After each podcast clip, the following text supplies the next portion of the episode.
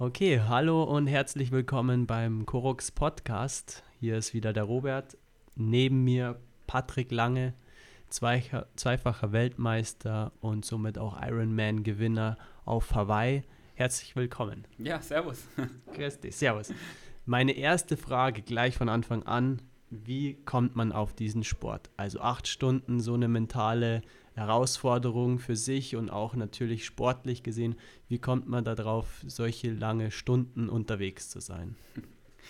Na, das ist, äh, ist natürlich ein Prozess. Ähm, mir ist in der Kindheit schon aufgefallen, dass ich ähm, weder sprinten noch springen noch werfen kann. Aber wenn man mich mal auf die Bahn gestellt hat im Leichtathletiktraining, konnte ich halt schon viel länger laufen als alle anderen. Beim Fußball war ich immer derjenige, der das Feld hoch und runter gelaufen ist und ja. ähm, einfach nicht kaputt gegangen ist. Und so, ähm, glaube ich, ist dann eine große genetische Komponente einfach für die Ausdauerbelastung da.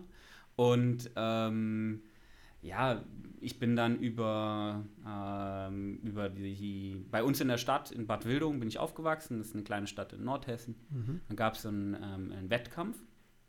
Ähm, Bikeathlon hieß das. Da musstest du Mountainbike fahren, irgendwie 15, 20 Kilometer und keine Ahnung, drei Kilometer laufen oder so.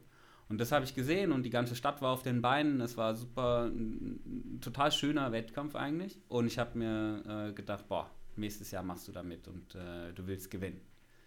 Uh, ja, gesagt, getan. Und ich dann angefangen mit dem Mountainbike trainieren und äh, gelaufen bin ich eh schon im Leichtathletikverein und so ähm, habe ich dann sozusagen meinen ersten Multisport-Wettkampf äh, mhm. gemacht. Ähm, Im Alter von, boah, wie alt war ich da? 12, 13 Jahren oder so. Okay, ja. Und ähm, darüber bin ich dann über die Mountainbike-Schiene gekommen, habe dann Mountainbike-Wettkämpfe gemacht, ähm, bin äh, mit 15 Jahren meinen ersten Mountainbike-Marathon gefahren tatsächlich, 120 mhm. Kilometer auf dem Mountainbike.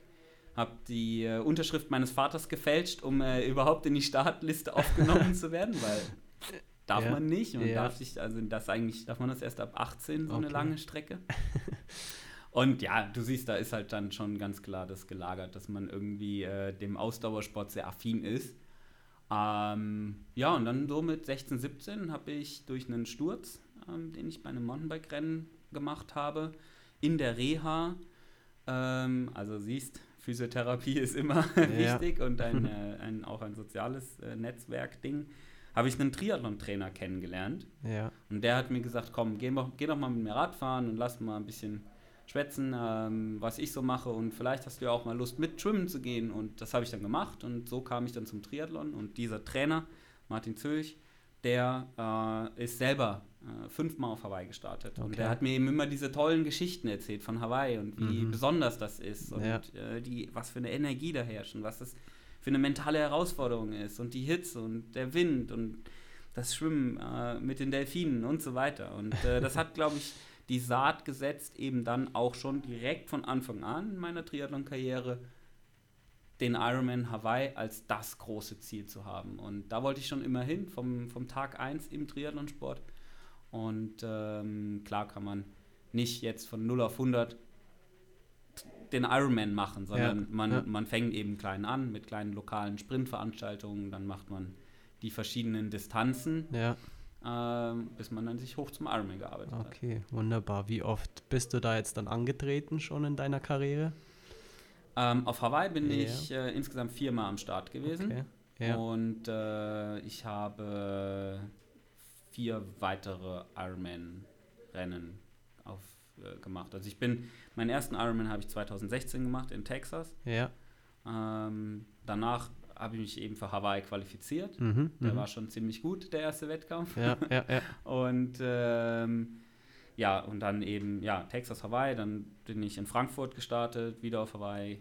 Und dann ist es im Prinzip so, dass man zwei Ironman-Rennen pro Jahr eben macht. Okay und äh, natürlich immer mit dem Hauptziel äh, Hawaii, genau. Aber okay. seit 2016 jedes Jahr zwei Ironman-Rennen und 20, 2020 war halt leider eine Ausnahmesituation. Ja, ja, ja, sehr gut. Und zweimal hast du sogar gewonnen. Ähm, erzähl mal da, Wie, wie war das? Also, wie war das Gefühl und ähm, vielleicht auch Nebenfacts? Was bist du da gelaufen? Auch vielleicht für mich als Laie, ähm, was, was sind die Disziplinen und wie lange muss man da laufen und wie war da insgesamt der Status quo von deiner Bestseite? Ähm, erzähl mal. ja, okay, also ähm, der Ironman Triathlon setzt sich zusammen aus 3,8 Kilometer Open Water ähm, also äh, Freiwasser schwimmen, mhm. 180 Kilometer Radfahren ohne Windschatten, also nicht wieder bei der Tour de France hintereinander, sondern jeder fährt für sich äh, mit 12 Meter Abstand mindestens. Ja. Und dann abschließend eben noch ein Marathonlauf ähm, durch die äh, Lavawüste äh, ja, bei, bei sengender Hitze, genau. Ähm, ich habe damit, wie gesagt, 2016 angefangen, ähm, bin dort äh, beim Ironman Texas gestartet, ähm, und da war es so, dass durch so eine Überschwemmung haben die die ja. Radstrecke verkürzt. Okay. Dann waren es nur noch in Anführungszeichen 155 Kilometer auf dem Rad. und äh, es war mein erster Ironman. Ich habe den direkt gewonnen. Das war eine nordamerikanische Meisterschaft. Also oh, da war dann sozusagen auch mein Bauchgefühl äh, ist da bestätigt worden, dass eben die Ironman-Distanz für mich die absolut richtige ist.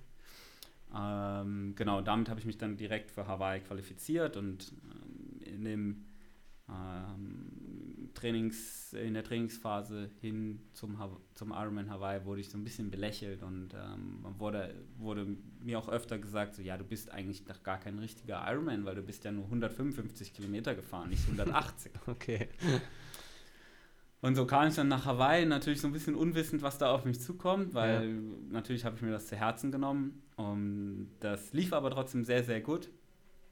Und ähm, bin dann direkt bei meinem ersten, äh, bei meiner ersten Hawaii-Teilnahme, bei der ersten Weltmeisterschaftsteilnahme ja. direkt Dritter geworden. Wow, ja. Bin ähm, allerdings auf Platz 27 vom Rad gestiegen. Okay. Weil ich äh, eine Zeitstrafe bekommen hatte. Ja.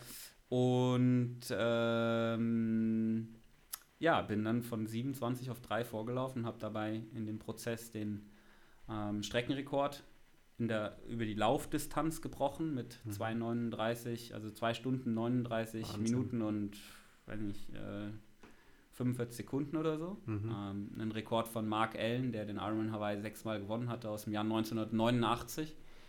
So lange hat Wahnsinn. er Bestand gehabt und ähm, so hat dieses, dieses Hawaii-Ding angefangen. Natürlich ja. überwältigend ja. Äh, und überragendes Gefühl, total emotional. Ja, Wahnsinn.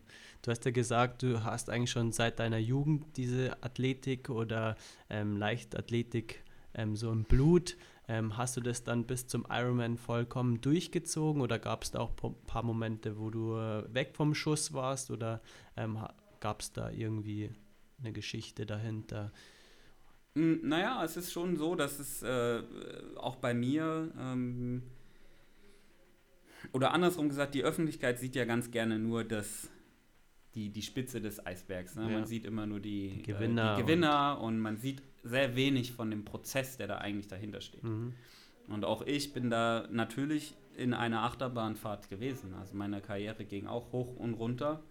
Ähm, ich hatte zum Beispiel dadurch, dass ich mit ich habe gesagt, mit 16, 17 habe ich den Triathlonsport begonnen.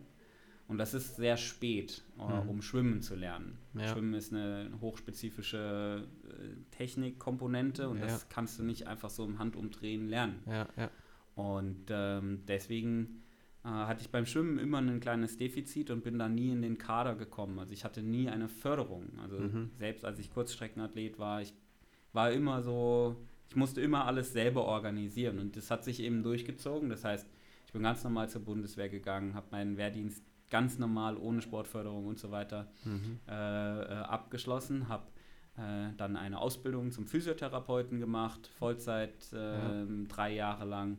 Ähm, damit war ich 2013 fertig und dann habe ich äh, ja zwei Jahre, zweieinhalb Jahre auch Halbzeit, äh, halbtags in der Physiopraxis gearbeitet und, dann noch, und nebenbei halt wow. immer noch den Sport. Ne? Und äh, ich denke, das hat mich aber auch geprägt und ja. das hat mir auch gezeigt, wie, wie sehr ich das will, auch in dem Moment, als ich dann ähm, im Prinzip Ende 2015 mal komplett ohne Sponsoren da stand und keiner mich unterstützen wollte. Ja. Äh, und ich einfach mal drei Monate gemerkt habe, wirklich, wie sehr ich Triathlon machen will, wie sehr ich mir mhm. die, diese Herausforderung stellen will, sozusagen in dem Tiefpunkt habe ich das, äh, äh habe ich wirklich mir gesagt, okay, wenn sich jetzt äh, irgendeine kleine Chance gibt, irgendein kleiner Strohhalm, ein kleiner Sponsor, der dir einen Bruchteil von dem Geld gibt, das du brauchst, dann setze ich alles auf eine Karte und ähm, probiere mich wirklich. Und wenn es nur ein Jahr ist äh, im Profisport, ich will mir am Ende ähm, meines Lebens nicht vorwerfen, es nicht zumindest mal probiert zu haben. Und ähm, ja, diese Dankbarkeit, äh, das machen zu dürfen, was ich am besten kann, wo ich am meisten Leidenschaft für habe, eben der Triathlonsport, ja.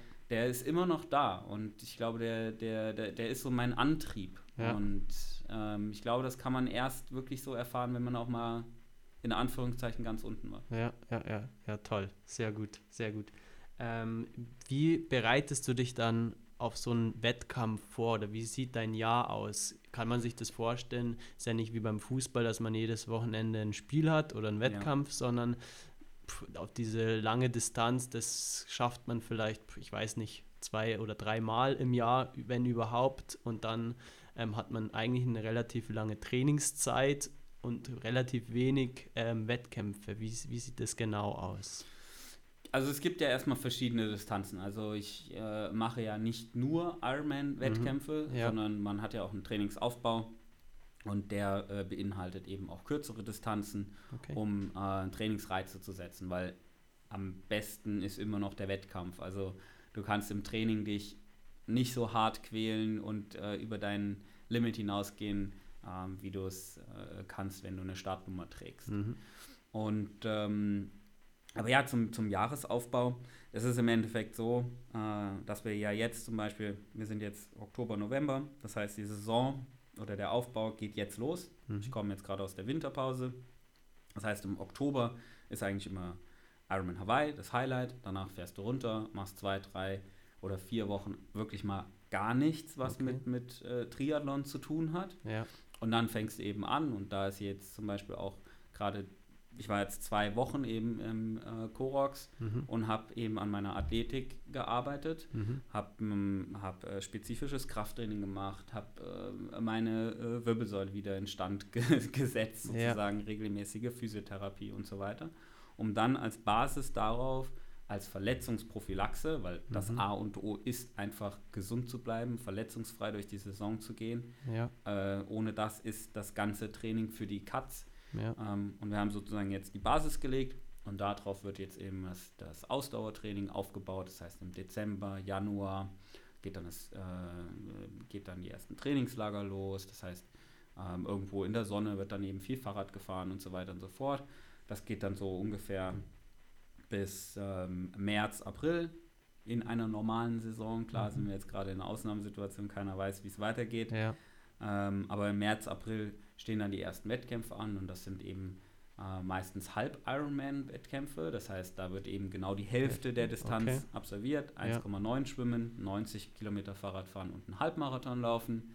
Ähm, das ist dann meistens noch ein bisschen holprig, so ja. am Anfang der Saison. Ja. Aber dann kommt man eben immer besser rein. Man kriegt eine Wettkampfhärte, man kriegt wieder mehr Selbstvertrauen. Man hat wieder wirklich diesen Killerinstinkt, ja. äh, der sich dann auch wieder ausprägt. Ja. Und äh, so arbeitet man sich eben hin bis zum ersten Saisonhöhepunkt, der meistens so äh, Mitte Sommer ist, also Ende Juni, Anfang Juli. Ja. Äh, ist dann der erste Ironman. Mhm. Weil diesen Ironman brauche ich auch, um mich dann für die Weltmeisterschaft auf Hawaii zu qualifizieren. Ah, okay, ja. So, und ähm, genau, danach wird eben auch wieder etwas Regenerationstraining betrieben und dann geht der Aufbau los für Hawaii. Also es ist ein sogenannter zweispitziger Aufbau. Ja. Du hast eben einmal Topform im Juni, Juli, ja. dann Regeneration, dann geht es meistens in ein Höhentrainingslager, okay. äh, meistens St. Moritz. Ja. Dann fährst du nach Amerika oder ähm, irgendwo hin, wo es halt heiß ist, wo du dich eben für Hawaii ganz spezifisch vorbereiten kannst, du musst ja die Hitze irgendwie trainieren. Und da bist du so drei Wochen im Trainingslager sozusagen spezifisch für mhm. den Ironman Hawaii. dann fliegst du zehn Tage vorher rüber ja. ähm, nach, nach Kona und äh, dann geht's Macht man die Meter. Am zweiten, am zweiten Wochenende im Oktober geht es dann immer rund, genau. Ja. Und dann geht die, der, die Saison von neun los. Ja, faszinierend. Ich finde das sehr faszinierend, auch vor allem deswegen, weil man wirklich nur diese zwei, drei Wettkämpfe hat, so oder sogar nur noch einen, diesen Halb Ironman. Ja, nee, dazwischen sind dazwischen schon noch andere schon. Ironman. Also du machst so drei von den Halb-Ironmännern okay. und eben zwei Ironmänner und vielleicht noch einen oder zwei ähm, Kurzdistanzen, die okay. dann ähm, also vielleicht das auch mal, um das zu verstehen. Es gibt mhm. äh, im, im Triathlon-Bereich gibt es ähm, zwei Kategorien, wenn du so mhm. willst. Mhm. Ja? Mhm. Und das eine ist der Kurzdistanz-Triathlon, das andere ist der Langdistanz-Triathlon. Ja. Und in den jeweiligen Kategorien hast du zwei ähm, Wettkampfformate. Im, in der Kategorie Kurzdistanz-Triathlon hast du den Sprint-Triathlon und den Kurzdis, äh, äh, den, den olympischen Distanz-Triathlon. Mhm, mh. Das sind dann Sprint-Triathlon ist die klassische Distanz, die für jedermann und die auch jedermann meiner Meinung nach schafft. 750 Meter schwimmen, 20 Kilometer Fahrrad fahren, 5 Kilometer laufen ja. und dann eben die olympische Distanz ist davon die doppelte Strecke, 1,5, okay. 40, 10. Ja. Das ist auch die olympische Distanz, weil das eben bei Olympia äh, im, im Programm ist. Ja. Das ist die Kurzstreckenvariante des Triathlons und okay. dann hast du den Lang, die Langstreckenvariante des Triathlons. Dieser Arm, da hast du die Mitteldistanz, das sind 1,9, 90 und ein Halbmarathon. Und dann hast du die Langdistanz, die ist eben 3,8, 180 und Marathon. So ist der Triathlon jetzt grob aufgebaut. Grob okay. Und da kannst du dir im Prinzip dann auch immer so deine Distanz rauspicken, die eben A für deine Leistungskategorie ähm, passend ist oder eben für deinen Formaufbau passend ist. Und das ist ja auch das Schöne am Triathlon. Er ist offen für alle. Es mhm. ist kein krasser Leistungssport. Ähm, er, jeder Mann kann das als Herausforderung für sich äh, nehmen. Ja. Und äh, ich glaube, sobald man da auch mit dem Triathlon-Virus infiziert ist, dann will man auch irgendwie die nächste Distanz und denkt sich, okay, jetzt habe ich mehr. das eine geschafft, jetzt, jetzt challenge ich mich mit dem nächsten ja. Level sozusagen. Und äh, ja, das ist total schön, weil der Triathlonsport und auch der, der Leistungssport im Triathlon ist der einzige Leistungssport, wo sich die Amateurathleten auch direkt mit den Profiathleten messen können. Mhm, Am mhm. gleichen Tag, auf der gleichen Distanz, ähm, gleiche Strecke, ja. alles ist gleich. Ähm, die Profis starten fünf Minuten vorher, ja, ja. weil es schon ein eigenes Rennen sozusagen sein muss auch. Ähm, aber du kannst dich als, als äh, Amateurathlet mit den Profiathleten vergleichen und äh, das ist ein, cool. ein, ganz besonderer Reiz äh, des Triathlons das stimmt, das stimmt. Ähm, ja, man hört ja dann, du hast ja gemeint, du bist in Ironman unter acht Stunden mhm. gelaufen sogar. Ähm, aber was, was geht einem da in dieser langen Zeit durch den Kopf? Also ich kann mir das nicht vorstellen. Denkst du dir nach fünf Kilometer, ach, jetzt noch ein und dann geht 150 Kilometer aufs Fahrrad oder wie auch immer oder was, was, was denkt man? Also es ist ja mental, denke ich mir, ähm, ein enorm, enormer Auftrag für, für einen selber. Was, was kann man da was sagen? Gibt es da irgendwie, wahrscheinlich ist ja jeder auch anders, aber wie ist es bei dir persönlich? Was geht dir da vor? Die mentale Komponente beim Ironman ist das, das Wichtigste mhm. äh, mitunter. Und ähm, ich glaube, äh, wie du schon sagst, jeder hat seine eigenen Strategien, jeder muss seine eigenen Strategien entwickeln. Mhm. Aber der Triathlon wird dich lehren, deine eigenen Strategien zu entwickeln. Mhm. Ähm, es ist immer eine Achterbahn der Gefühle. Mhm. Ähm, du gehst rein im, äh, in dem Start, bist äh, frisch, bist äh, natürlich top motiviert und ähm, im nächsten Moment haut dir einer die äh, Schwimmbrille ähm, von den Augen runter und das bringt dich halt entweder raus oder ja. du musst dich halt neu fokussieren. Ja. Du wirst ständig neuen Herausforderungen ähm, äh, ausgesetzt und ähm, du musst ein gewisses, du musst das Level an oder die Balance zwischen Anspannung und Entspannung auch gut im Griff haben, weil du kannst einfach nicht diesen Wettkampf Vollgas durchmachen. Äh, mhm. Und äh, ich für meinen Teil, ich habe ähm, hab meine Taktik entwickelt, dass ich immer im Moment bleibe. Das mhm. heißt, ich versuche äh, mich wirklich auf den nächsten Armzug, auf den nächsten Pedaltritt, auf den nächsten Schritt zu konzentrieren und Mhm. ganz in diesem Moment eben zu sein. Mich dann teilweise auch aus der Situation rauszuzoomen und so eine Art Helikopterperspektive einzunehmen, Mhm. wenn es mal schwer wird.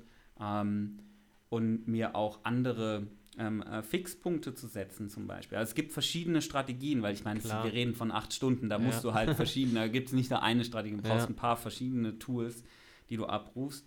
Ähm, aber zum Beispiel bei dem, äh, du hast es erwähnt, ich bin der, der erste Mensch, der den Ironman Hawaii unter acht Stunden gefinisht hat. Mhm. Ähm, Hatte damals den, den Streckenrekord mit 7 Stunden 52 Minuten.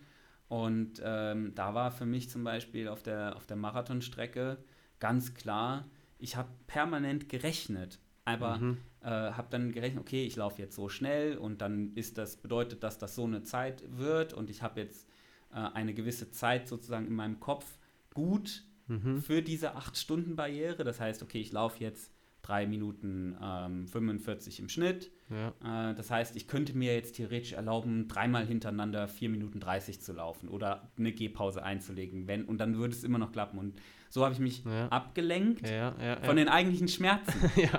Und ähm, äh, ja, mit, mit sowas äh, äh, arbeite ich dann. Okay, cool. Sehr interessant. Ähm, Gibt es für dich dann auch von den drei äh, Disziplinen eine, die dich ausmacht oder die dir am meisten liegt? Du hast ja erwähnt, Fahrrad oder Mountainbike hast du ja begonnen. Ist das Mhm. immer noch so dein Favorite oder dein Begleiter oder hat sich das vielleicht inzwischen sogar geändert? Oder ist wirklich Fahrradfahren noch so für dich oder sogar das Laufen? Ja, das ist eine Also, Hauptdisziplin. Es gibt eine Lieblingsdisziplin und es gibt eine stärkste Disziplin. Okay, ja. Die Lieblingsdisziplin ist definitiv das Fahrradfahren. Das Mhm. ist meine Leidenschaft ähm, äh, von jeher und ich fahre auch jetzt im Winter viel Mountainbike ja. und äh, liebe es einfach, äh, wenn mir der Wind um die Nase äh, pustet und Ja. äh, die Freiheit, die damit einhergeht. Die stärkere Disziplin ist definitiv das Laufen. Mhm. Ähm, Im Laufen habe ich äh, die zwei jemals schnellsten äh, Laufzeiten beim Ironman Hawaii aufgestellt. Ich bin der erste Mhm. Mensch, der unter zwei Stunden 40 Minuten gelaufen ist Wahnsinn. und ähm, ist daher äh, meine Renntaktik ist definitiv aufs Laufen ausgelegt und das ist sozusagen mein Ass im Ja. Wettkampf, das, das, das ich eben spielen kann. ja. Und ähm, so würde ich das unterscheiden. Okay, okay, Ja. cool. Ähm, noch genauere Details zum Fahrrad. Ähm, ich habe vom Hansi, der auch ähm, Fahrrad fährt und da aff affin ist, ähm, wie kann man sich das vorstellen? Das kennt man vielleicht mehr von der Formel 1, ja, wie so ein, wie so ein Rennwagen hergestellt ist, wie der, die Aerodynamik entsteht. Ähm, kannst du da vielleicht ein paar Details aus dem Fahrrad nennen? Also da hat mir der Hansi schon ein bisschen was erzählt, aber vielleicht kannst du da nochmal näher eingehen oder macht es jemand für dich? Bist du da selber involviert Ja. oder wie, wie ist das? Ähm, das ist tatsächlich, da- damit können wir den ganzen Abend füllen. Okay. Wir versuchen, wir versuchen natürlich immer einen Schritt weiter zu sein und Mhm. wir versuchen das immer permanent zu innovieren und äh, ähm, weiterzuentwickeln. Und äh, das geht beim Rad los und das geht aber auch im Laufschuh. Ich meine, ähm, du, der Triathlet an sich ist generell bekannt dafür, ein innovativer Mensch zu sein Mhm. und immer weiterzudenken, immer ein bisschen Detail, Stellschrauben. detailverliebt zu sein. Und ähm, ja, ich denke, das beste Beispiel dafür äh, ist zum Beispiel, ähm, du hast es angesprochen, Formel 1-Technik, habe ich auch bei mir an meinem Fahrrad. Mhm. Das heißt, ähm, wir haben damals, 2017, habe ich den Ironman Hawaii gewonnen, in einer Streckenrekordzeit von 8 Stunden, einer Minute und 39 Sekunden Mhm. äh, damals beste Zeit, aber wir haben halt gesagt, hey, das sind 100 Sekunden, 101 Sekunde weg vom, Streck vom Streckenrekord unter 8 Stunden. Ja. Und ähm, wir müssen irgendwas finden, wo wir mit der gleichen Leistungsfähigkeit diese 101 Sekunde eben wegradieren. Und Ja. so sind wir, haben wir uns ein ähm, Formel 1 Techniker-Team ins Boot geholt in Form Okay. von äh, Swisside, das, Ja. äh, die bauen Laufräder ähm, für Fahrräder, die aerodynamischsten Laufräder und die haben Zugang zu Wind, ähm, von, zu dem Windkanal, wo eben auch, ähm, wie gesagt, die Formel 1 entwickelt. Und ähm, die sind halt hingegangen, haben geguckt, wo ist noch Potenzial im aerodynamischen ähm, ähm, Bereich, weil wir fahren ca. 43 km/h äh, im Schnitt diese 180 Kilometer. Mhm. Und da kannst du eben viel Potenzial äh, in, der, in der Aerodynamik Ja. ähm, äh, haben und, und sparen. Und so haben wir damals tatsächlich auch mit Hilfe von Sauber, die haben ja auch ein Formel-1-Team, Sauber Mhm. Engineering, Mhm. ähm, im Windtunnel einen neuen Lenker entwickelt mit einem äh, 3D-Titan-Druckverfahren, was maßangefertigt war auf meinen Unterarm. Okay. Und ähm, dieser Lenker hat äh, eben genau diese 101 Sekunde auf dem Papier als Potenzial gehabt. Ja. Das heißt, wir wussten, okay, wir haben da was gefunden, wir haben das weiterentwickelt mit allem möglichen Know-how von den besten Seiten von Formel-1-Technikern, von Aerodynamikern, haben das im Windkanal validiert über dieses spezielle Verfahren. Ähm, ein wahnsinniger Effort von ganz, ganz vielen klugen Köpfen. ja. Und dann eben 2018 vor Hawaii haben wir das Produkt vorgestellt. Und ähm, es hat dann ja auch geklappt. Äh, ich habe Ja. den, habe äh, meine beste äh, Radperformance ähm, ever da hingelegt Ja. und ähm, habe eben den Streckenrekord nicht nur um 101 Sekunden, sondern um, weiß ich nicht, äh, acht Minuten eben unter acht Wahnsinn. Stunden gedrückt. Und so ist eben die technische Komponente sehr, sehr wichtig und ähm, mir macht es auch unglaublich viel Spaß, ähm, mitzuhelfen, solche Sachen zu entwickeln, außerhalb der Box zu denken, ähm, mein, mein, mein Feedback einzugeben.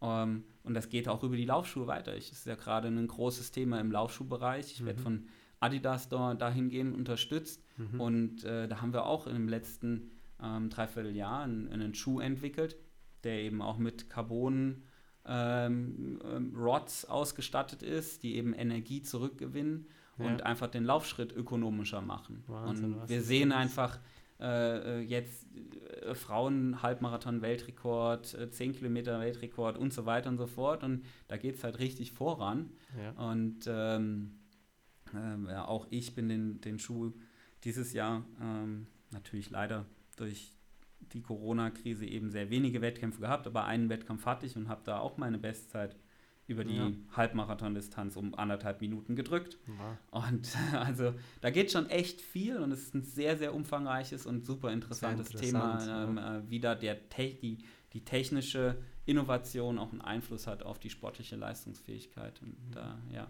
bin Mhm. Ja. ich ganz nah dran und ähm, Total. hab Spaß daran. Sehr cool. ähm, das ist dann auch schon meine letzte Frage. Ähm, Triathlon, klar, ist ein Einzelsport, aber wie du schon sagst, da hängt so ganz, ganz viel oder ein ganz großes, eigentlich ein Team dahinter. Kannst du vielleicht in kurzen Sätzen erzählen, was, wie so dein Team oder wie sieht es aus? Wie sind so deine Unterstützer oder aus welchen Bereichen helfen dir Leute, natürlich deine Bestzeit nochmals zu toppen oder dein Level zu halten, je nachdem, Mhm. wer, wie sieht so dein Team aus? Ja, also im Endeffekt ähm, äh, bin ich Manager von einem kleinen Unternehmen. Das, Mhm. muss man, das muss man schon mittlerweile so sagen. Ähm, ich, äh, es gibt ein Management ähm, äh, mit, mit zwei Mitarbeitern, die sich um Vertragsangelegenheiten kümmern, die sich ähm, um die Vermarktung kümmern. Dann Mhm. gibt es die Social Media äh, ähm, und, und ja, Vermarktungsschiene über, über die sozialen Kanäle. Da ist meine Frau ähm, sehr aktiv, macht das. Ähm, dann gibt es natürlich den Hansi als Physiotherapeut, der auch mit zu Wettkämpfen fährt. Dann gibt es noch einen Physiotherapeuten bei mir zu Hause in, in Salzburg, der jetzt eng mit dem Hansi zusammenarbeitet. Es gibt natürlich einen Trainer, der ein, ein Head Coach, der über der die Generalplanung sozusagen macht. Dann gibt es einen Disziplintrainer für Laufen. Es gibt Wissenschaftler, die sich um die Sitzposition kümmern, die sich um die Aerodynamik kümmern. Und das ist im Prinzip wie so ein, wie so ein Zwiebel, äh, wie so eine Zwiebel aufgebaut. Der Ja. Kern ähm, ist natürlich ganz klar Trainer, Frau, Management. Und dann baut sich das eben von, äh, äh, vom, vom Kleinen ins Große eben auf. Und alle müssen miteinander gut funktionieren, gut interagieren, um eben mir am Ende des Tages den Rücken freizuhalten und dadurch die maximale sportliche Leistung zu ermöglichen. Weil Ja. ich natürlich mich im besten Fall auf die drei wesentlichen Dinge konzentriere. Das ist Essen, Schlafen und Trainieren. Ja, ja, so, das ja. ist eigentlich mein Job als Profi-Triathlet. Aber das ist natürlich nicht so gemacht, weil die Sponsoren müssen glücklich gemacht werden. Du musst eine Prävention machen, du musst dich weiterentwickeln, du willst vielleicht an deinem mentalen Setup auch arbeiten. Da gibt es noch einen Mentalcoach, der da äh, ähm, hilft und so weiter. Also es ist ein sehr komplexes Thema. Du hast viele Bälle in der Luft. Und ähm, ja, durch, äh, durch den dritten Platz 2016 auf Hawaii bin ich da auch tatsächlich erstmal ins kalte Wasser geworfen worden, musste mich ganz neu organisieren. Mhm. Und äh, in der Retrospektive muss ich da auch ganz klar sagen, also ich glaube, wenn ich direkt gewonnen hätte, Ja. äh, äh, da kommt natürlich eine richtige Lawine in Gang. Ja? Da Ja. wirst du wahrscheinlich, wäre ich wahrscheinlich überrollt worden, weil ich eben noch kein so gut funktionierendes Team an meiner Seite hatte. Und so hatte Ja. ich eben ein Jahr Zeit bis 2017. ja. Und äh, äh, dann, dann war das im Prinzip schon, schon einfach besser für mich abzufedern. Und ähm, ja, die, die Business-Seite des Sports ist, ist definitiv auch eine ganz interessante und generell das Team. Also es ist kein, vielleicht ist es im Wettkampf ein Einzelsport. Was Ja. heißt vielleicht? Es ist der einsamste Sport, den du machen kannst, ja. äh, wenn du Marathon läufst da draußen bei 40 Grad äh, in der Lavawüste ja. definitiv. Aber im Hintergrund weiß ich immer, ich habe das stärkste Team, die äh, bedingungslos hinter mir stehen und äh, mich bedingungslos unterstützen und mir den Rücken frei halten. Ja, toll, super. Ich könnte jetzt noch stundenlang weiter mit dir über alles Mögliche reden. Ähm, du bist jetzt hier auch ähm, bei Korux, beim Hans Friedl, jetzt nicht, weil du verletzt bist, sondern du machst es rein ähm, verletzungsprophylaktisch. Ähm, nur ein paar Sätze. Ähm, hat dich das weitergebracht oder was macht ihr hier genau? Nur vom Traininginhalt für dich? Wie kann man sich das vorstellen? Erzähl mal noch. Ja, genau. Es ist ähm, tatsächlich auch zum ersten Mal so, dass wir uns so spezifisch mh, dieser Prophylaxe ähm, widmen. Und ähm, der, der Grund war da eigentlich ganz klar. Wir haben äh, in den letzten drei Jahren hatte ich immer während der Saison irgendwelche kleinen Niggles und irgendwelche kleinen Probleme. Und es ist einfach super wichtig, konstant leistungsfähig zu sein.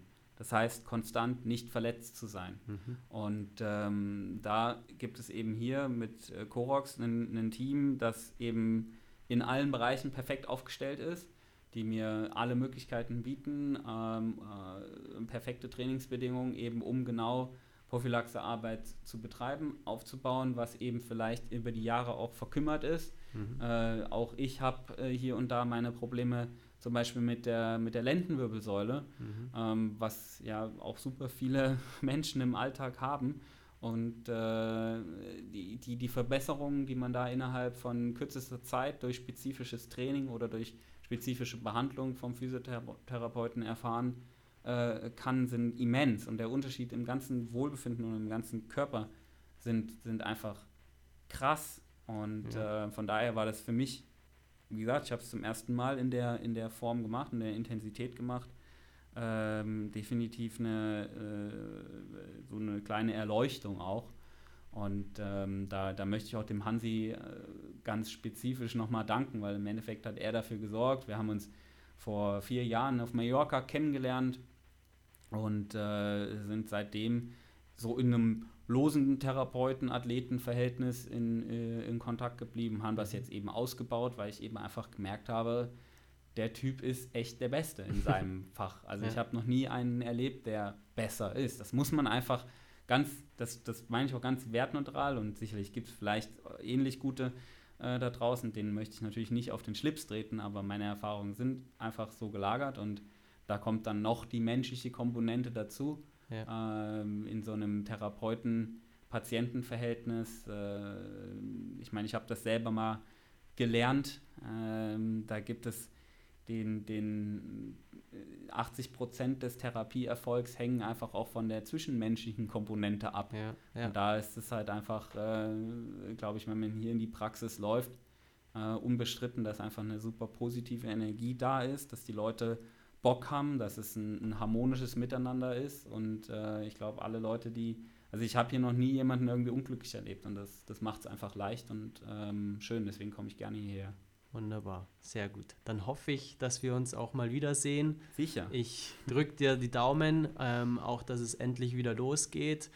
Und ähm, ja, vielen, vielen Dank für die, für die schöne Zeit hier am Danke Mikrofon. Und ja, das war der Podcast von Korox. Ähm, ich hoffe, es hat euch gefallen. Tschüss, Patrick, und eine schöne Zeit. Danke. Ciao.